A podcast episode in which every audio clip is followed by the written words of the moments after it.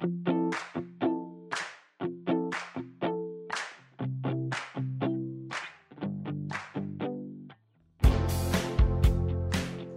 tal a todos? Sean bienvenidos al cuarto episodio de War Diplomacy, el podcast preferido de Churchill. De Winston Churchill, sí, por supuesto, por supuesto. Sería su podcast favorito. Bueno, estoy aquí con los dos compañeros de siempre, con Elena Montaña y con Sergio Vallejo. ¿Qué tal, chicos? Muy bien, muy bien. Y el día de hoy tenemos una invitada también muy especial. Eh, ella es Sonia, eh, trabaja en el Parlamento Europeo, pero es británica. La conocimos en París el año pasado y estamos muy contentos de tenerla aquí. Así que, ¿qué tal, Sonia? ¿Cómo estás? Hola, ¿qué tal? Pues muy feliz de estar aquí con vosotros y a ver si vamos a hablar de cosas muy interesantes hoy.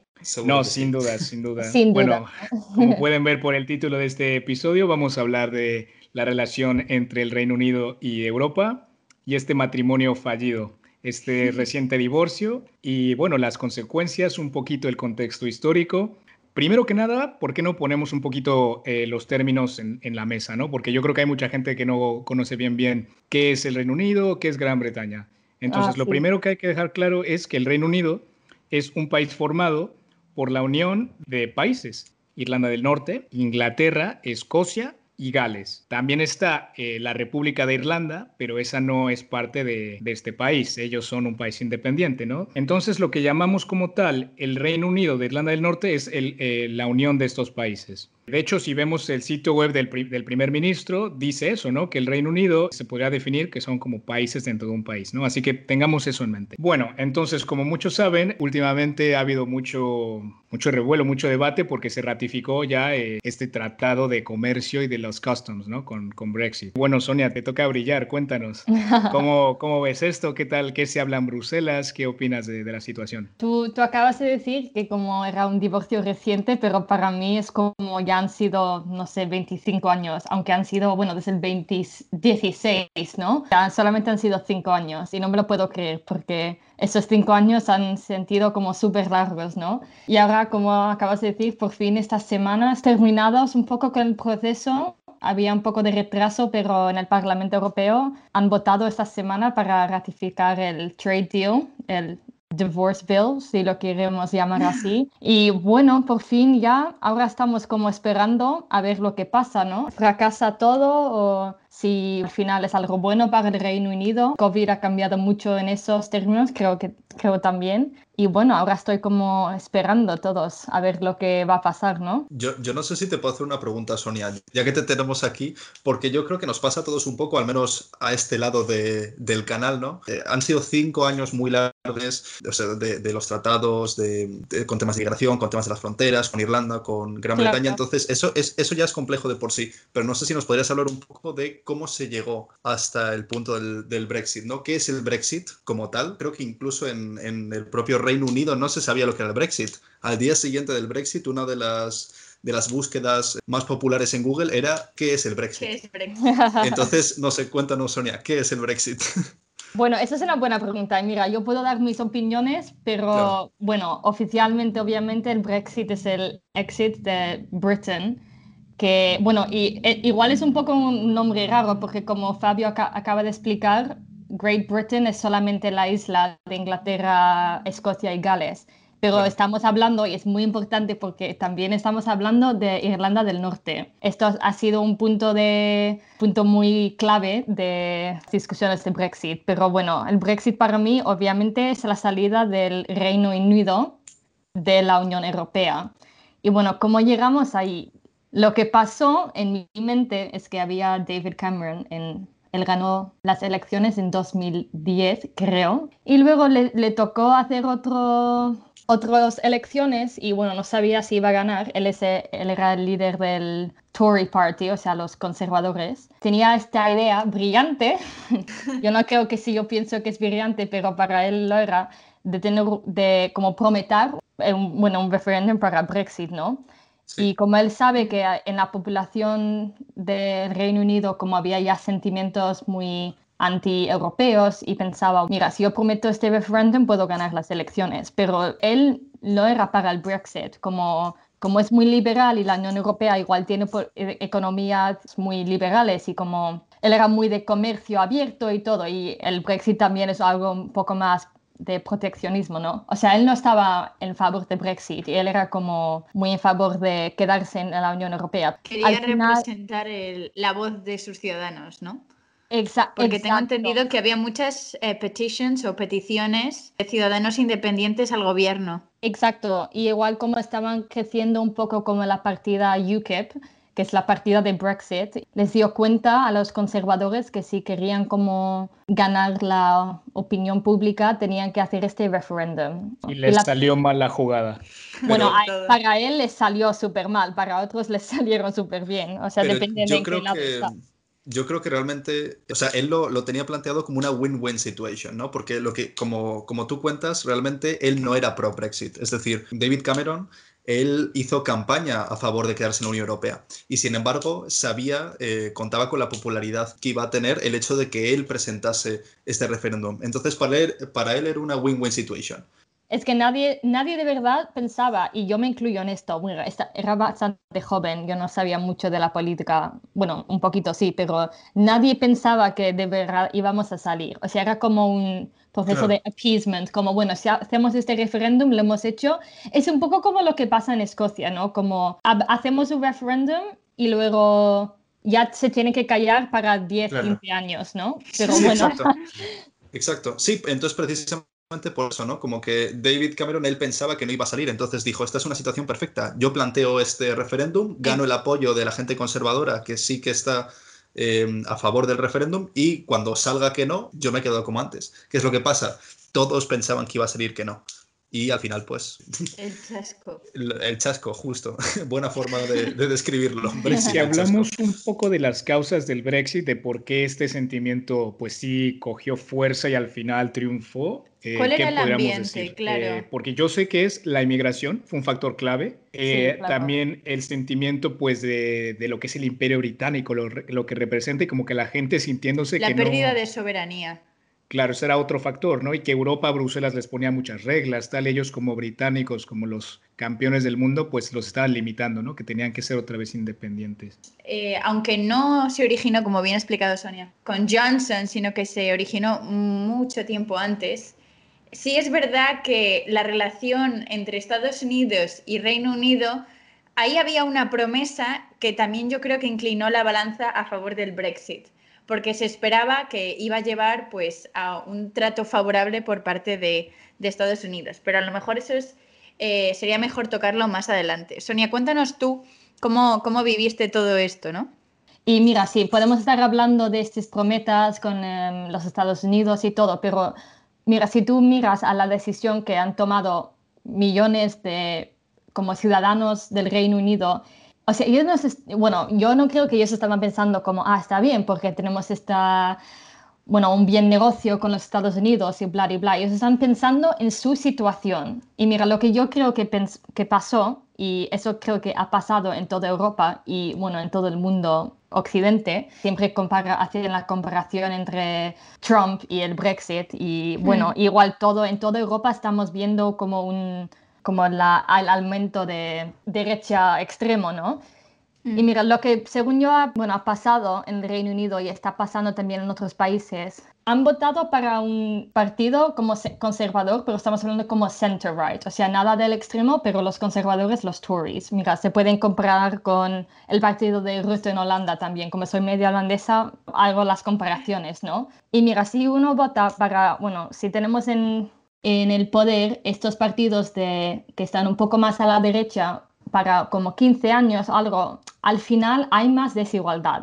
Y eso es como mi opinión y yo creo que esos políticos como fomentan la desigualdad. Y entonces no es que algo súper mal está pasando, pero la gente, toda la gente, como estamos hablando de miles de gentes, están como peor que estaban hace unos años. Y luego, punto clave, viene el crisis económico, ¿no? De 2007-2008. Y la gente pierda mucho. Y luego vienen algunos políticos como, bueno, Nigel Farage de UKIP y piensan, hmm, yo puedo aprovechar un poco, ¿no? Soy un poco racista, no me gustan los musulmanes, bueno, puedo aprovechar un poco de, este, de, esta situación y dicen, mira, el problema es la Unión Europea. Y la gente piensa, puede ser, ¿no? Como no estoy mal, pero estoy peor de lo que estaba, porque yo creo que la gente piensa como, hacen las comparaciones entre quién está a su alrededor y como la desigualdad piensan, ¿por qué hay más gente que está mejorando su vida y yo no? Porque al final, si tú tienes una política un poco más liberal, al final como la desigualdad como aumenta mucho, ¿no? Y mira, si hay alguien entonces que dice, mira, el culpable es la Unión Europea, que es como bastante natural que mucha más gente de lo que pensábamos ha votado como votaron. Establecieron como un link causal que no estaba ahí a priori, sino que alguien lo construyó para favorecer sus propios intereses políticos y ya como que se lo empezó a creer todo el mundo, ¿no? Todo el mundo, mm, algo que no era obvio, les empezó a parecer obvio. Claro, y lo que pasa es que obviamente como esto ha pasado en los Estados Unidos, en Holanda, en el resto de Europa, y por eso como en Alemania, en Francia, hay mucho como hay AfD, hay Le Pen, pero mira, en el Reino Unido, muchos otros factores por el Brexit también, pero como no tienen el mismo sentimiento europeo que tienen los de mainland Europe, ¿no? Hay el Commonwealth, son un poco más isolationist, no sé cómo decirlo en español, perdóname. Yo lo vería desde como el excepcionalismo británico, como que sí, somos eh, eh, la Unión Europea, pero no tanto. Igual como era idea de Churchill, creo, como él como empezó como con su speech de United Europe y luego al final no estaban en los primeros seis países y ni llegaron a ser como estar en la Unión Europea hasta el 73, creo que es, ¿eh? Como, sí, Nunca han sido europeos. Mira, no tienen el euro, por ejemplo. Claro. Siempre han tenido un pie dentro y un pie fuera, ¿no? Exacto. Podríamos decir. Y por eso creo que era mucho más fácil esta idea de salir de la Unión Europea, porque mira, en Francia también la derecha, y no es que la Unión Europea es más, la Unión Europea, que digo, que el Reino Unido es más racista o que otros países en Europa. Yo no creo que eso es verdad. Lo que yo creo es que eso ha llegado al Brexit, pero no ha llegado a como la salida de Francia de la Unión Europea, por ejemplo, porque, o sea, eso nunca pasaría en Francia, porque se sienten mucho más europeos. Eso es como mi opinión. Fueron el centro, ¿no? El núcleo de lo que llegó a ser Europa era reunir a Francia y Alemania, así que esos dos países tienen que estar ahí contra todo lo que les venga. ¿Y ustedes creen que el Brexit, y bueno, pues ha tenido unas consecuencias fuertes económicas, creen que esto ayude a otros partidos? Bueno, no ayude, pero haga que otros partidos, claro, euroescépticos no busquen salir de la Unión Europea? Pues mira, o sea, tenemos el ejemplo muy claro de los eh, Vox aquí en, España, por ejemplo, ya no hablan de esto. Antes sí que hablaban de, quizá no tanto Vox, pero algún otro partido, FAES aquí en España o la, ultraderecha en España sí que hablaba de salir de la Unión Europea y decían, no, la Unión Europea nos roba, pero ahora ya no hablan de eso. Entonces, yo no sé si es porque se han visto que ese es un discurso que no cala en España o si es por lo que dices tú, que el ejemplo de Reino Unido eh, les ha hecho escarmentar. No sé cómo será en otros países, no sé hasta qué punto en, Francia Le Pen es partidaria de, salir de la Unión Europea. Sé que también hay mucho euroscepticismo en, Italia, por ejemplo, y, de distintos partidos, no, no necesariamente la ultraderecha, sino también esa ultraizquierda, izquierda alternativa. Entonces... Eh, quizás no sea una decepción con Europa por los mismos motivos. Yo creo que evidentemente el problema migratorio es todavía más acuciante para los países que están en el Mediterráneo, ¿no? Pero ese concepto de excepcionalismo aquí no, no se siente tanto. o sea, que creo que a lo mejor nuestros argumentos en contra de la Unión Europea, si es que los podemos encontrar, no son del mismo calado. No, y además también cambia mucho la experiencia que hemos tenido. La, la, Unión Europea ha sido muy buena para países como España o, por ejemplo, como Italia. Nos ha dado muchas cosas. Eh, a nivel económico puramente. Y sin embargo, a Reino Unido quizás no tanto. O si no le ha dado tanto, al menos en Reino Unido no se percibe que la Unión Europea les haya dado tanto. Entonces, claro, pero ¿cómo lo valoras teniendo en cuenta, como ha dicho Fabi antes, que tenían un pie dentro y un pie fuera? ¿Cómo puedes valorar el conjunto, la utilidad de la Unión Europea cuando nunca te has llegado a mojar del todo, por así decirlo?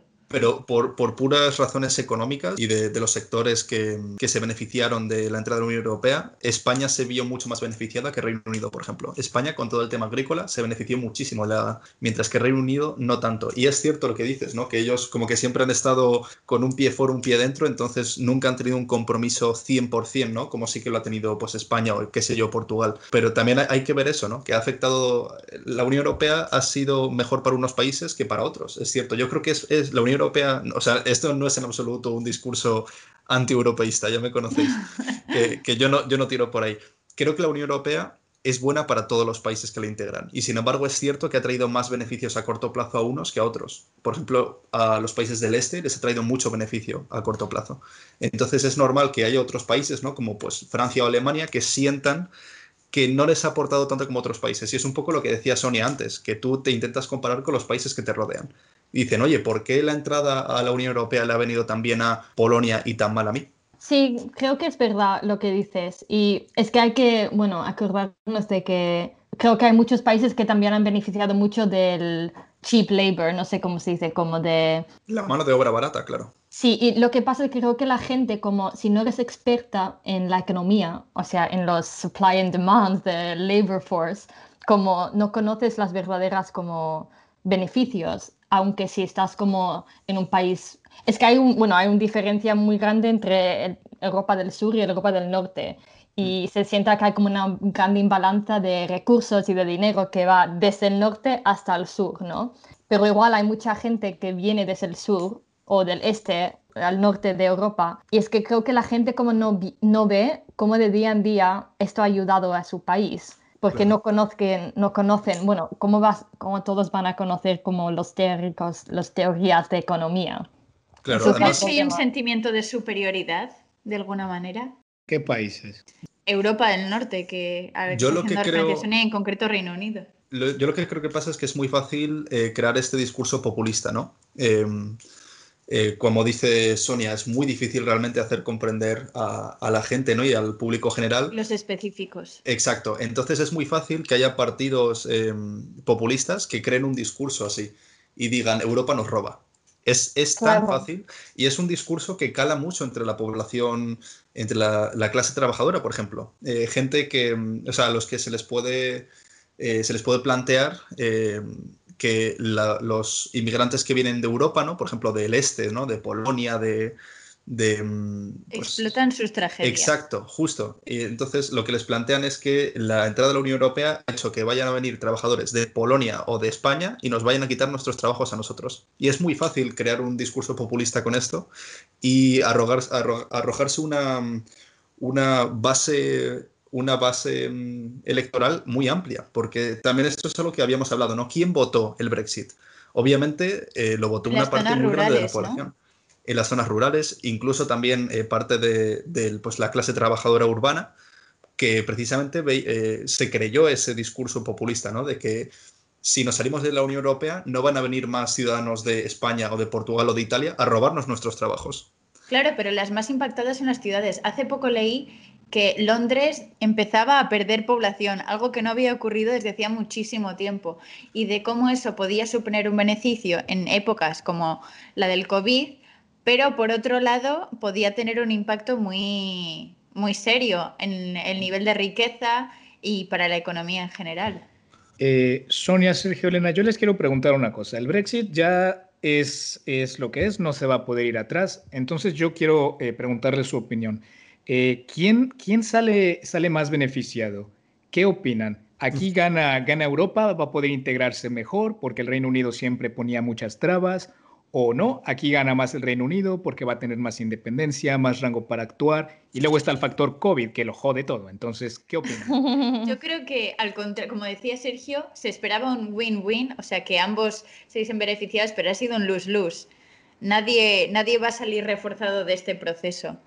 Eh, dependiendo del ámbito, claramente, porque la Unión Europea no es solo una unión económica, pretende ser mucho más que eso. ¿Tú, Sonia, qué opinas? Mira, yo opino que estoy igual con Elena, que es un lose-lose, porque, mira, es, es verdad que la Unión Europea quiere ser algo como mucho más que la integración económica y quieren ser una, algo político, pero bueno, lo de político estamos en un punto, creo, muy interesante, a ver si, a ver si tienen éxito con eso. Pero por ahora, como para mí, el punto más grande de la Unión Europea es que son, es una unión económico. Y bueno, the fact is que el, Reino Unido trayó mucho dinero y como yo estaba leyendo el MFF, que es el Multi-Annual Financial Framework, que cada siete años es el budget de la Unión Europea, han puesto como mucho, mucho, mucho dinero en este COVID Recovery Package, ¿no? que creo que se llama Next Generation EU. Y son como billones más que han gastado en otros años. Pero teniendo eso en cuenta, aún van a gastar menos dinero que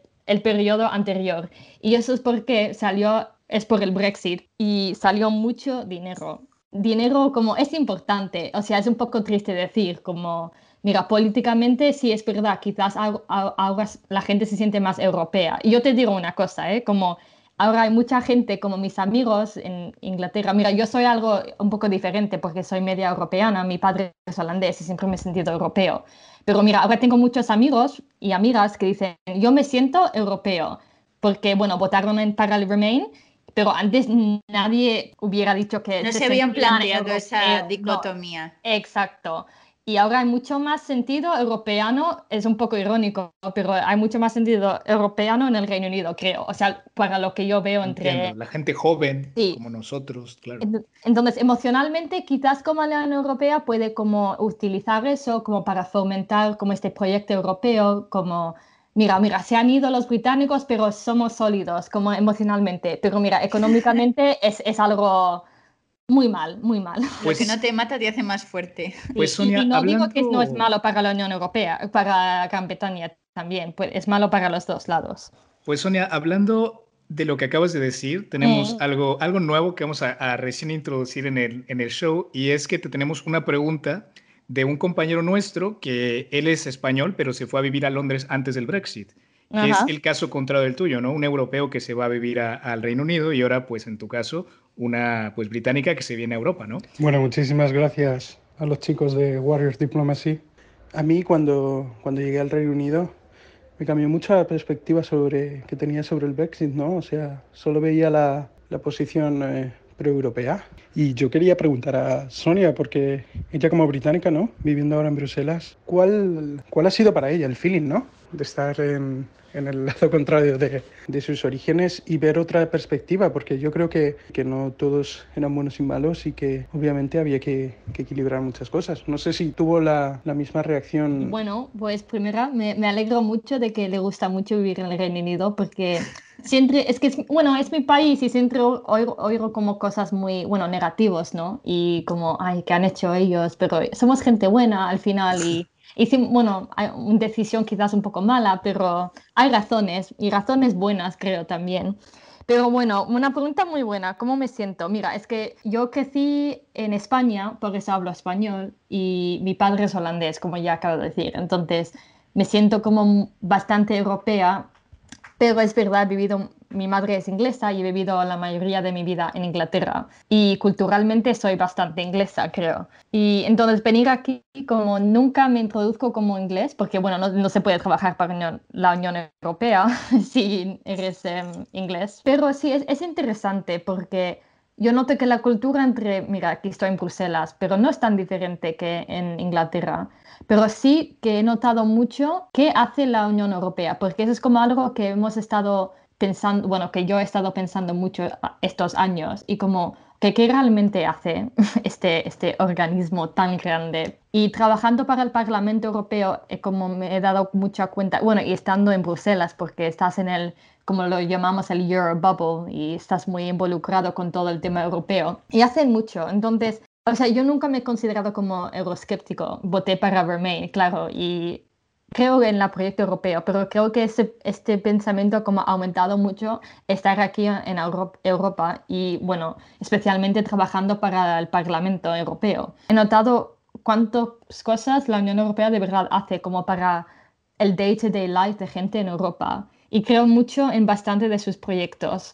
Mira, es un poco ineficiente y todo la Unión Europea y trabaja un poco lento, pero mira, al final yo creo que sí que hacen cosas buenas. Y también creo que es muy importante que tenemos una Europa fuerte ahora, como si quizás esto es un poco más de warrior diplomacy. Si miramos como al estado del mundo ahora, mira, que la elección de Biden lo ha cambiado un poco, que ya hemos estamos volviendo un poquito más a este orden liberal que conocíamos hace 10 años, a ver cómo va, vamos a seguir con eso. Y, pero creo, ¿verdad?, en una Unión Europea fuerte porque tenemos a China, a Rusia, y al Reino Unido. Me duele un poco decir, pero este Boris Johnson, como no creo que vamos a un punto muy bueno. Creo que estando aquí me ha dado un poco más fe en la Unión Europea, no necesariamente en cómo trabajan día a día, pero especialmente en, cómo, en lo que cree, lo que representa la Unión Europea.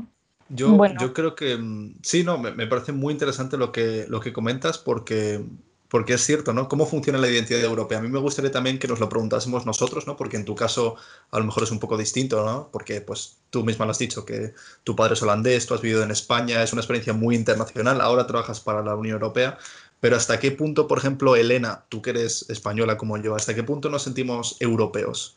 Es decir, a ti cuando te preguntan tú no dices que eres europeo, dices que eres español. Entonces yo creo que es una, es una identidad distinta. No digo que no sea una identidad fuerte.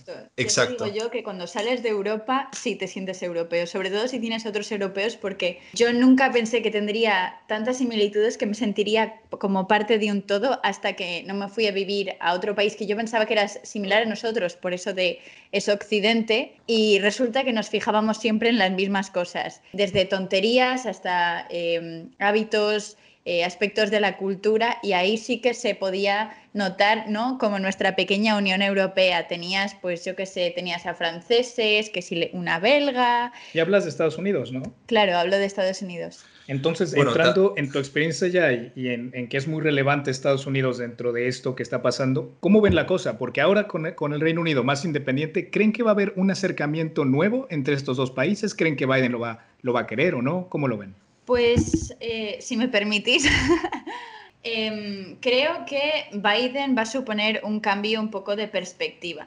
Es decir, creo que había una conexión especial entre Trump y Johnson por sus propias personalidades y por lo que esperaban ellos de, pues, de estar dentro, fuera de Europa y, hacer con sus políticas, ¿no? ¿A qué me refiero con, cómo pueden influir estas dos personalidades? Porque Biden es, lo ha dejado muy claro, es pro-europeo. Pero tampoco el gobierno de, de, Trump o la administración era abiertamente pro-Brexit, porque el que era pro-Brexit era Trump como individuo, ¿no? Por un lado tuvimos el conflicto entre Trump y Theresa May, que se sintió bastante insultada porque esperaba pues cierto apoyo por parte de Trump cuando ocurrió lo que ocurrió, es decir, ya se vio que el Brexit era inevitable, Trump de alguna manera la insultó y agregó que Boris Johnson sería como un mejor primer ministro.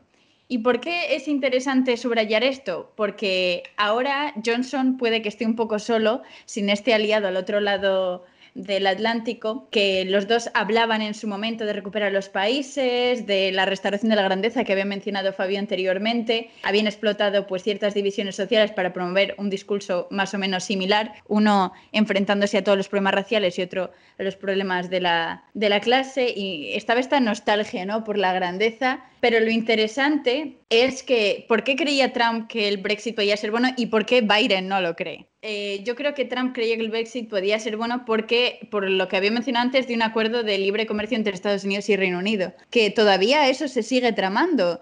Eh, las discusiones van avanzando y luego por otro lado porque la Unión Europea, lo creamos o no, es un competidor estratégico de Estados Unidos, como ahora Reino Unido la entiende, ¿no? Entonces, esté quien esté al frente, tampoco, o sea, le interesa que Europa sea estable, pero no necesariamente que esté floreciente, porque eso lo sustituye a ellos a nivel del comercio mundial. O sea, que les vaya bien, pero no mejor que yo. Exactamente. Y no creo que Biden vaya a tener una perspectiva muy distinta al menos fuerte versus Rusia, pero tampoco está muy involucrado en que eh, nos vaya maravillosamente. ¿Vosotros qué pensáis? Mm, es interesante. la verdad es que yo no sé hasta qué punto yo creo que Trump le da igual lo que pasa fuera de los Estados Unidos.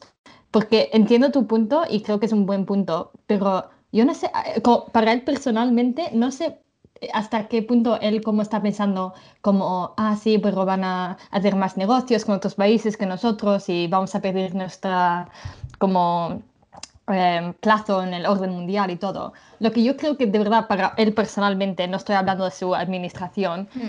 pero es como un poco de apoyo, ¿no? Como este Brexit es como, es algo populista, es de un poco, bueno, de la derecha extrema. E, Se ve reflejado, ¿no? Exacto, como, Exacto, y es como, mira, yo lo he hecho y a este otro país que también lo ha hecho, no somos tan raros. Y mira, yo no estoy tan, soy tan raro. Y creo que es como algo bastante bien para él personalmente y todo lo que él representa, ¿no? Si queremos decirlo así. Y creo que en el, como en un punto emocional para, para él era muy interesante y... Ventajoso eso también. Rescatando un poco lo que habíamos hablado antes, ¿no?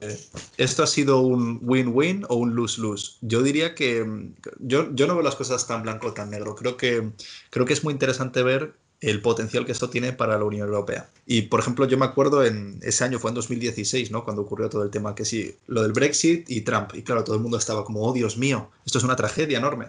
Y yo hablaba con un amigo mío que tiene una versión, una visión un poco peculiar sobre las relaciones internacionales, y él me dijo, esto es lo mejor que le podría pasar a Europa. ¿Por qué? Porque, tenemos, porque el hecho de que haya salido Trump y que vaya a tener una política más, más aislacionista va a hacer que tengamos que ponernos las pilas en cuanto, a, en cuanto a defensa, en cuanto a seguridad, en cuanto a, sí, a liderazgo regional. Y el hecho de que creo Reino que Unido se... un poco... Em, se quedó un poco atrás en el momento en el que apareció la pandemia. Todo eso eran ideas muy bonitas, pero ¿vosotros creéis que realmente ha habido un cambio como reacciona Trump en Europa? No, yo no creo que ha habido un cambio. Eso es lo que estaba diciendo antes, que como lo querían. Y Macron, o sea, lo que acaba de decir Sergio, como eso es lo que él quería. Es como una Europa fuerte, porque el orden mundial, como necesitamos a Europa, ¿no? Pero no creo que Europa ha tenido mucho éxito en esto de defensa y todo, como estaban hablando un rato sobre este European Army, ¿no? Como, pero es que no creo que, que vas a conseguir que 27 países, que mira, si lo pensamos, son muy diferentes al final, ¿no? No es como los Estados Unidos, que son 50 estados que hablan el mismo idioma y tienen lo mismo, etcétera, etcétera. Estamos hablando de 27 países muy diferentes y económicamente hace sentido y ha sido exitoso.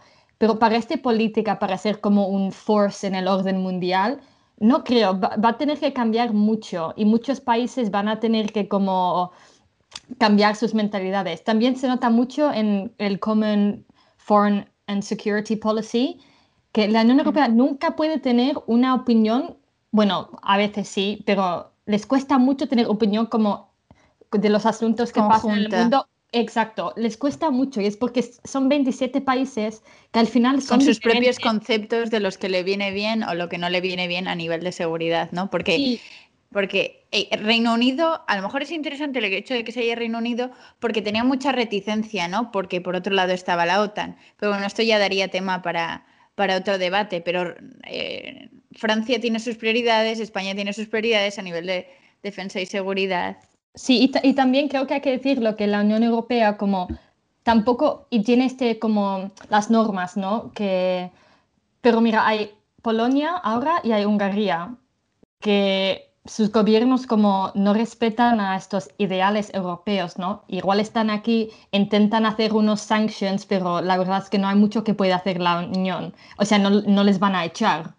Entonces, como siento que la Unión Europea como conjuntos y values y lo siento, estoy hablando un poco spanglish, pero creo que está fracasando un poco y es demasiado difícil. Y por eso lo, de, lo, que quieren Merkel y Macron de tener esta Europa fuerte en el mundo, no, no sé cómo lo van a hacer, la verdad. Y, yo no estoy diciendo que no me gustaría ver esto.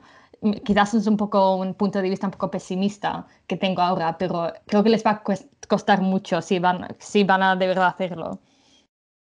Ahora hemos hablado un poco de que los países no pueden salir de la Unión, pero podrían entrar otros nuevos países con la Unión porque ya hemos visto mm, qué reticencia por parte de Escocia e Irlanda. Fabio, tú has estado... Por supuesto, Elena. Bueno, yo creo que los lazos que unen al Reino Unido son los más débiles que, que podamos encontrar que en cualquier otro momento eh, desde hace bastante tiempo, ¿no? Eh, Johnson fue elegido como un ministro para que terminara Brexit, pero en, en esta contienda ahora tiene que, mantener unido al Reino Unido y la verdad es que eso está, está un poco complicado, ¿no? Así que bueno, yo creo que ahora los líderes de, en Londres, en Edimburgo, en Belfast, se encuentran en, un riesgo de la integridad del país y yo creo que en estos años se van a encadenar muchos sucesos que, bueno, van a dar lugar a lo mejor a la, ruptura del Reino Unido. En el caso de Irlanda, el asunto tiene que ver mucho con, con, la frontera, ¿no? Porque recordemos que hay dos islas grandes, ¿no? A considerar. Entonces, lo que viene siendo Irlanda del Norte sí que pertenece al Reino Unido, como lo dijimos antes.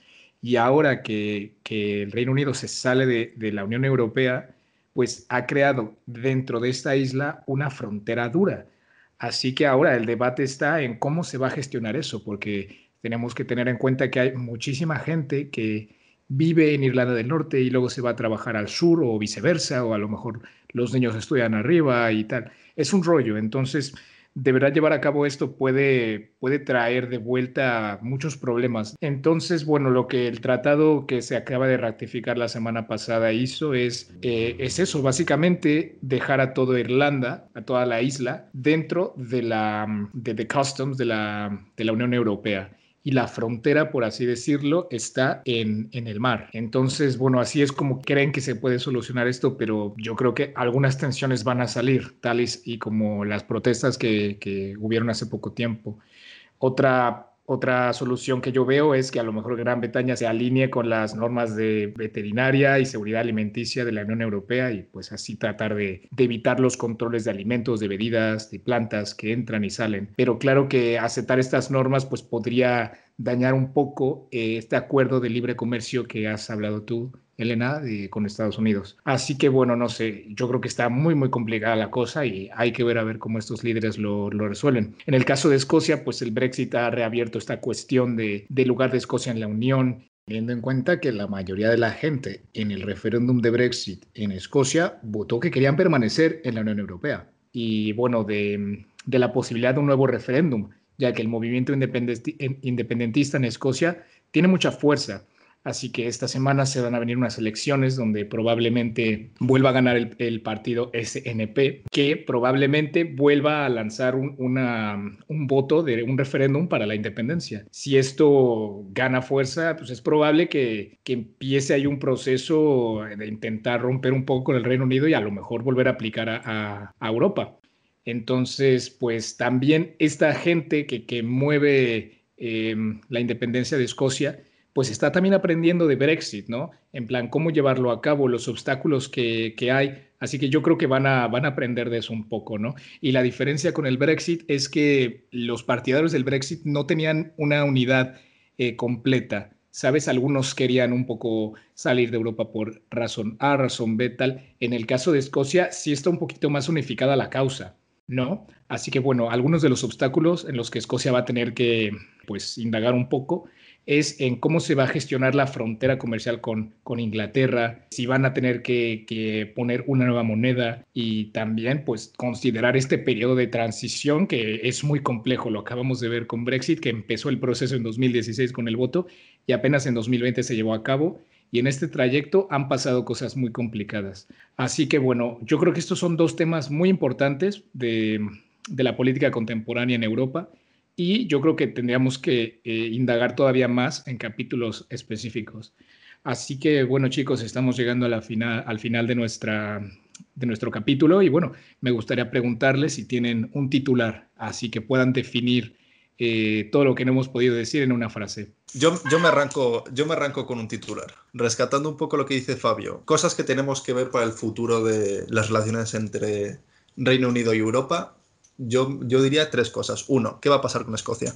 ¿Se van a salir de Reino Unido? ¿Van a entrar eh, en Europa? ¿Cómo sería eso? Luego, eh, por primera vez tenemos un Reino Unido fuera de la Unión Europea. Eh, yo, yo, planteo la, la, cuestión, ¿llegaría algún caso en el que Reino Unido y la Unión Europea en, en asuntos del de, de orden internacional pueden estar enfrentados, porque eso sería, eso sería una locura, o sea, eso sería... Y por otro lado, pues eh, a ver quién gana, ¿no? Porque parece que se ha, se ha, establecido una especie de pulso, ¿no? Con esto de, pues, de las vacunas y de gestión de la pandemia, y hay una especie de competición no, no, declarada entre la Unión Europea y Reino Unido, ¿no? Entonces, sí. a ver quién gana. bueno, creo que ya sabemos quién han ganado, lo siento. Sí, Pero, sí, sí. Bueno, es un poco triste y tampoco estoy, en, bueno, creo que hay que compartir un poco más, ¿eh? Pero, bueno, es, es todo lo de las vacunaciones, porque creo que la Unión Europea ganó en términos de cantidades de muertos y todo, pero perdieron en las vacunaciones contra el Reino Unido. Sin duda, sin duda. Yo creo que la vacunación y el resto de la gestión de la pandemia es clave. Tú, Elena, ¿qué titular darías?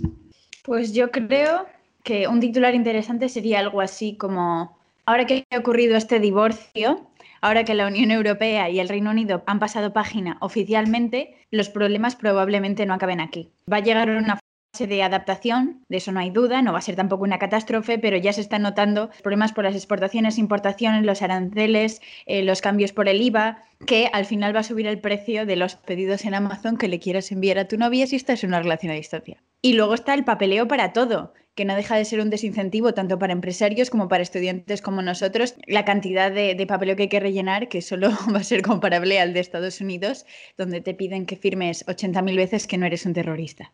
También me parece interesante mencionar un titular que en este caso no es mío, pero Arlene Foster, que no, a lo mejor no resulta familiar este nombre, era la ministra principal de Irlanda del Norte y cesará a finales de mayo como líder de su partido y en junio como este cargo de ministra porque ha generado muchísimo rechazo no solo en la sociedad, sino dentro de su partido por confiar excesivamente en las promesas de Boris Johnson sobre eh, que habría, no habría una frontera entre Irlanda del Norte y Gran Bretaña por el Brexit.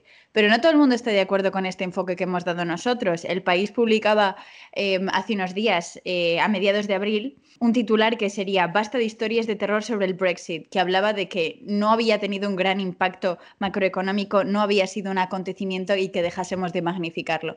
Supongo que ahora es el momento de que nuestros oyentes entren a valorarlo. Todo está dicho. Chicos, eh, ¿alguna recomendación que tengan sobre el tema? ¿Algún libro, película, documental? Dinos tú, Sonia, que seguro em, que tienes algo interesante. No, no sé, la verdad, es, es algo muy, es una buena pregunta, pero sé que hay una película que se llama Brexit y no lo he visto, pero está en mi lista en Netflix y trata de cómo pasó todo y... Ah, sí, sé a qué te refieres. Sí, pero creo, que, creo que es bueno y explica un poco lo que pasó en el 2016, ¿no? Sí, es, es, es, buena película. Yo creo que esa es la película que, que tenemos que recomendar después de este, después de este episodio. Brexit. Exacto. Creo que sale Benedict Cumberbatch, ¿no es cierto? Sí, es ese, exacto. Que es un ya genial actor. Ya sé cuál hablan, sí. Ahí creo queda recomendada, chicos. Creo que él es Dominic, um, Dominic Cummings.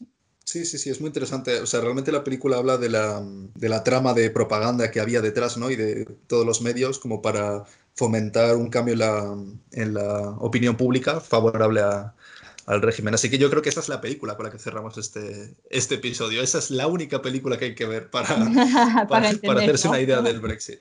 Elena, ¿tú recomendarías algún libro? ¿Alguna eh, un libro que me gustaría recomendar es eh, de Churchill Complex, el complejo de Churchill, que habla sobre la maldición de sentirse especial desde Winston y FDR hasta eh, la época de Trump y el Brexit. Sobre todo este último episodio es muy, muy, muy relevante porque desmiga un poco eh, qué llevó a ese momento y cómo interviene esta relación a través del Atlántico.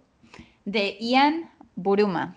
Y bueno, ya para concluir, tampoco tiene que ver tanto, tanto con Brexit, pero yo recomiendo que vean The Crown porque está genial. El drama ahí ¿eh? en Buckingham está muy bueno. Sí. Y explica, explica Habría que escuchar raíz. cuál es la opinión de la reina sobre el Brexit. A mí me gustaría poder leer su mente. Bueno, pues si han llegado a esta parte del audio, eh, muchas gracias por habernos escuchado. Vamos a intentar contactar con Buckingham Palace, traer la reina de Inglaterra para el siguiente capítulo. Síganos en nuestras redes sociales, tienen en Instagram los links a nuestra página web. Si quieren eh, participar, también escríbanos, nos encantaría tenerles aquí. Y dicho lo dicho, eh, muchas gracias. Gracias, Sonia, por venir. Bueno, muchas gracias por invitarme. Ha sido muy divertido hablar con vosotros hoy. Un placer, un placer. bueno, hasta la próxima. Hasta la próxima.